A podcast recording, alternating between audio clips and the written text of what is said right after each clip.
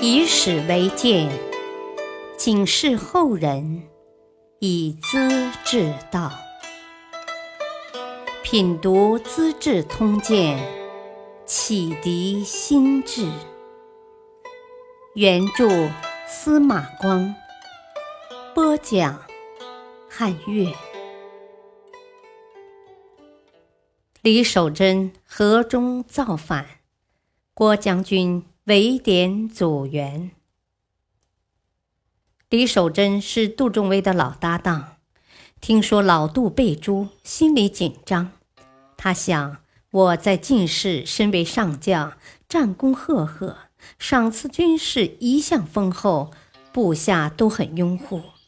刘知远夺取天下才两年，新皇帝又是个少年，宰辅们多是晚辈后生，算得什么？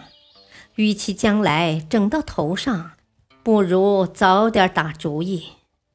于是招募壮汉猛士和亡命之徒，日夜操练，修治城墙，囤积粮秣，又派人带着蜡丸书，秘密邀结契丹人，准备造反。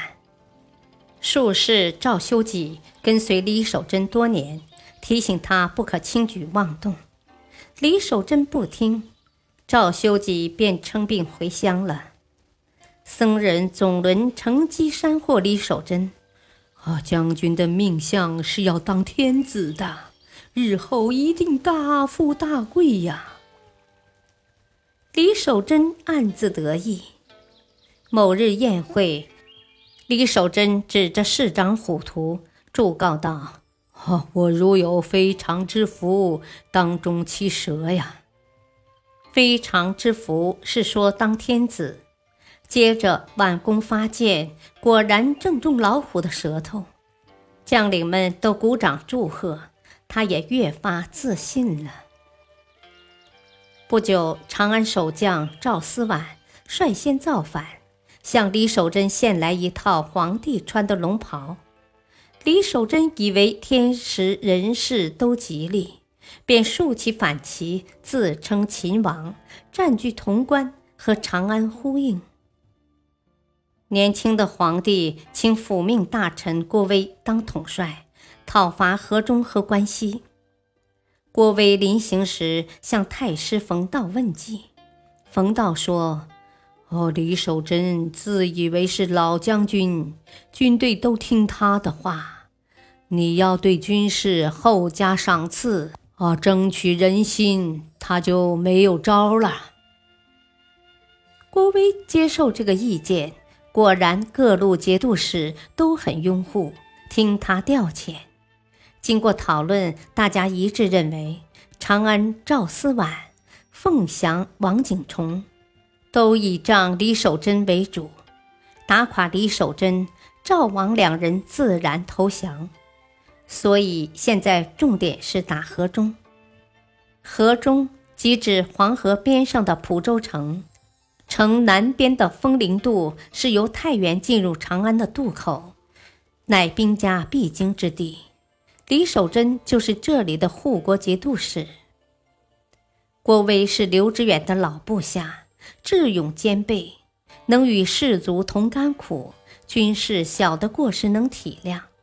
点滴功劳能给予赏赐，从不妒忌别人，不论别人提意见，都能谦虚的表示接受，即使人家得罪他，也不计较。将士们都爱戴他，能为他出死力。郭威把河中包围起来了，该怎么打法？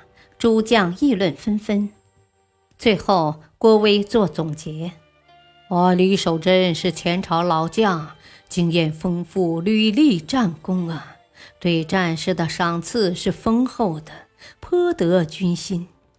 河中城墙紧挨黄河，楼叠坚固啊！他守城，我养功，不是把战士当箭靶吗？古人说：“勇有盛衰，功有缓急。”时有可否，事有先后。我们在城外坚固设防，叫他插翅难飞。然后下河洗兵牧马，住在野外吃饱饭，等到城中坐吃山空，公私两节，再用冲梯逼宫，同时招诱叛降，他还能保得住城池吗？至于长安和凤翔，派出两支小部队，虚张声势，紧紧拖住，不必过于分心呐。这是把古人常用的围点打援战术变成围点阻援。将领们都赞同主帅的见解，调发三万民夫，挖长壕，筑碉堡，层层包围，偃旗息鼓。加强巡逻，派出水军沿岸设哨卡。城里的间谍出来即被抓住，内外消息无法沟通，物资也不能补充。城中军民像待在网里的鱼，只好坐以待毙了。可是李守贞并不担心，整天饮酒作乐。有人问起攻防策略，他吕然大笑。哦，郭威手下的人几个不是我的老部下呀？喝过我多少酒，用过我多少钱呢？郭威管得住吗？只要靠近我的城，打一声招呼，我就会乖乖的投诚，拜谒我这老上级和大恩人嘞。我要等着，我看着他们溃散。他却没有料到，郭威的赏赐更多，更加关心将士。围城部队早把李守贞的旧情丢到脑后了。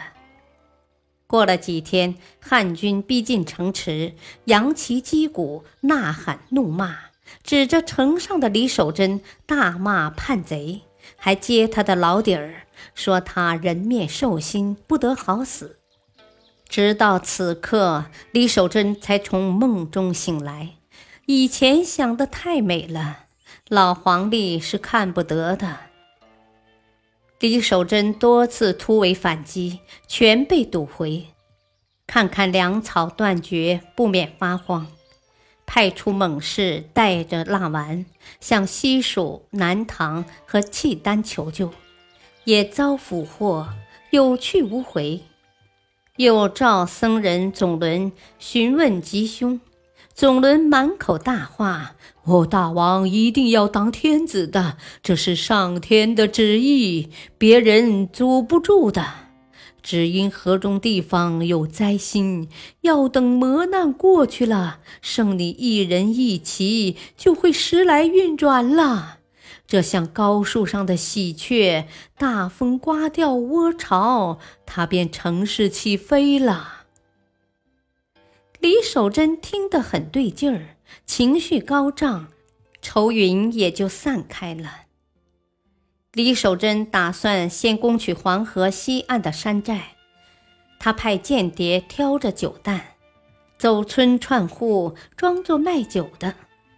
汉军的巡逻队买酒喝，价钱很便宜，不给钱也行。军士贪便宜，争着喝酒，醉醺醺的。放松警惕，河中的间谍往往乘机偷入军营。郭威发现后，下令严禁饮酒。宠将李沈清早起床喝了一杯酒，郭威知道后痛斥道。你是我身边的人，首先违反军令，如何要求他人呢？立即拉出帐外，砍下首级，挂在辕门外示众。城里饿死的人越来越多，包围始终打不破。主要将领先后向郭威投降。汉军夺取外城后，李守贞又固守内城。有些人求快，想一鼓作气打下内城。郭威很不同意。他说：“鸟穷则啄，况以君乎？河水取鱼，安用即为呀？”意思是鸟儿逼急了也要啄你一口，何况是一支大军呢？塘里干涸了，还怕鱼儿逃掉吗？意思是不用着急。李守贞既穷力竭，又找吹牛的大和尚总轮，竟无影无踪了。他万分懊丧，只得带着妻子儿女关在后院，放一把大火，自焚而死。郭威入城，抓住李守贞的丞相、枢密使等一批高级官吏，在百姓家里找到国师大和尚总轮，送去东京，全部折刑处死。古代的一种分裂肢体的酷刑。只有多次见阻李守贞的术士赵修己，精通天文，汉帝叫他在翰林院当天文侍赵。郭威又查到不少汉室藩镇大臣与李守贞往来的书信，都是向李守贞问候致意、交钱归附的。他想上报朝廷，秘书郎王普劝道：“啊，魑魅成夜争出，见日自消，愿一切焚之，以安反侧。”意思是鬼在夜里才出来。见到太阳就消失，还是通通烧掉，让那些忧心忡忡的鬼放心吧。郭威觉得有道理。这种混乱年头，昨天皇帝姓石，今天就改姓刘，明天后天说不定姓张姓王了。要老百姓死守某一个皇帝，哪怕是暴君和昏虫，也替他尽忠不二。以身殉葬是毫无道理的。他想到这里，就把那些书信全都扔进火炉里了。关西的战事结束了，终南山的僧人报告，他们已经掩埋了二十万具死尸，剩下的还要多几倍。朝廷必须派人来收葬。次年春天。花了整整一个季度才把尸骨埋掉，长安周围荒无人烟，田地没人耕种，好一场浩劫呀！感谢收听，下期播讲汉隐帝诛戮大臣，周太祖免披黄旗。敬请收听，再会。